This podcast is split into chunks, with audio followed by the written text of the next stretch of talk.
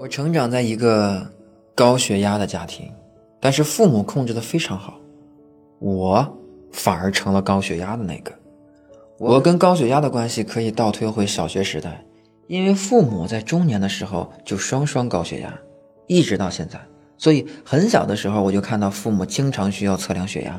最开始电子血压计还不是很普及，有时候爸爸不在家，我就帮妈妈测量血压。可以说，从小学的时候我就已经会熟练的使用水银血压计了。不过，我的父母属于控制的比较好的，这么些年，他们也换了一些药，有的药其实已经淘汰了。直到现在，二老已经退休多年，两个人的血压一直维持在一百一、六十这样一个水平。同样，父母控制血压的习惯贯穿于我的成长过程，比如我们家做菜放盐非常少。所有人都觉得我们家的饭菜过于寡淡，但我们自己已经习惯了。于是每次出去吃饭都觉得外面的饭菜咸的齁嗓子。事实上也是这样，我们摄入的盐，多数情况下可能是超标的，还有很多食物中隐含的盐我们察觉不到。控盐说起来容易，做起来其实很难。那这样健康的饮食生活习惯，我为啥还是高血压了呢？我觉得应该是遗传。因为我父母就是中年高血压，先天的因素更大一些。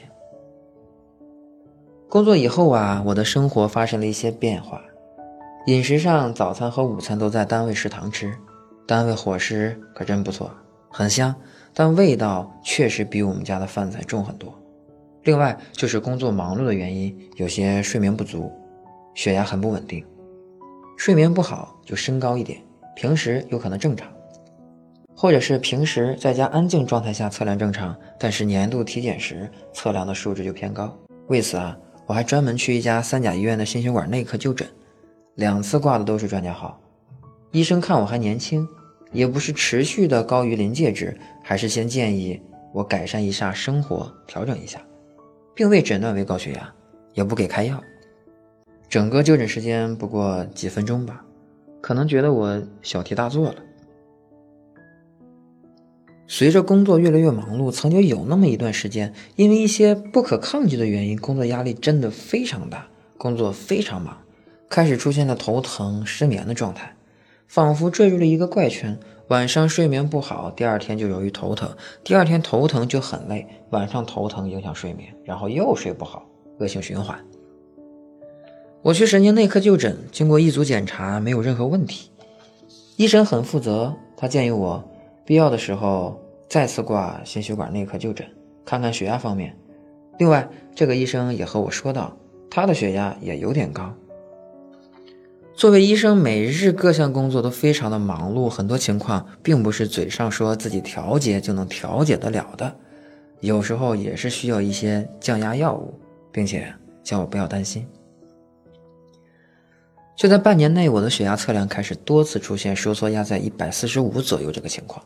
偶尔还会超过一百五，我个人感觉很明显，一般超过一百四，我就会有头痛的感觉，并且觉得做什么都打不起精神。超过一百五就会有显著的头痛感。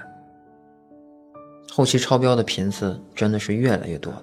再后来啊，收缩压很少正常过，频繁的头疼严重影响了我的生活。我觉得我需要就医了。这次已经不像过去那样通过休息休息就好了。我再次来到心血管内科，挂了一个年轻的副主任的号，带了我近一年测量的血压、心率数据，以及年度体检报告。这次啊，医生判定我得了高血压，结合我的情况开了两种药，每次用药的成本大约在七块钱左右。我突然觉得，健健康康的还真的最省钱。用药以后效果还可以。至少头痛的情况彻底没有了，因为熬夜的情况还时有发生。有一次因为工作有些累，在正常用药的情况下，收缩压再次超过了一百四，这次吓坏了自己。复诊的时候，医生也说再这样下去可能就需要加药了。高血压除了吃药之外，其实最重要的还是调节生活节奏，调整心态。我就是在这样的环境下长大的，我很清楚。我是定期去医院复诊的，每次只固定挂同一个医生的号，每次去都要拿上近期的数据。后来在一年的时间内，医生评估我的情况以后，把其中一种药物减半了，并且鼓励我要继续坚持好的生活习惯。在二零二零年，我在自己的身体上又有了新的发现。因为新冠疫情的影响，二零二零年过年的这个假期，我居家了很长时间。我在过年的时候没有吃大鱼大肉，而是保持着和平时一样的生活习惯，不熬夜。不多吃。另外，借着在家的机会，每日多次监测血压，记录血压的变化。复工以后，也继续每天找机会测量并记录，同时对睡眠、体温等情况也进行记录。然后通过这些数据，我发现啊，我在居家休息的这段时间，血压基本就在一百一六十这个水平。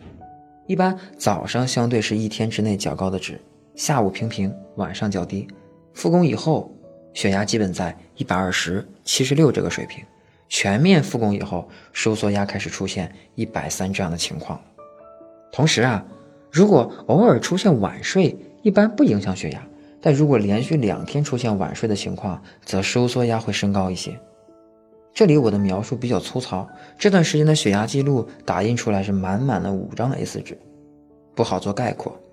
简单来说，就是持续规律的生活和较低的压力，可以明显让我的血压趋于较为理想的数值。自己也大概摸清楚了日常生活中哪些因素会影响自己的血压的稳定。后来啊，我拿着这些数据再次复诊，医生看了以后很高兴，说我控制得很好，药物也是最低剂量的。关于年轻人的高血压问题，我个人啊有几个建议。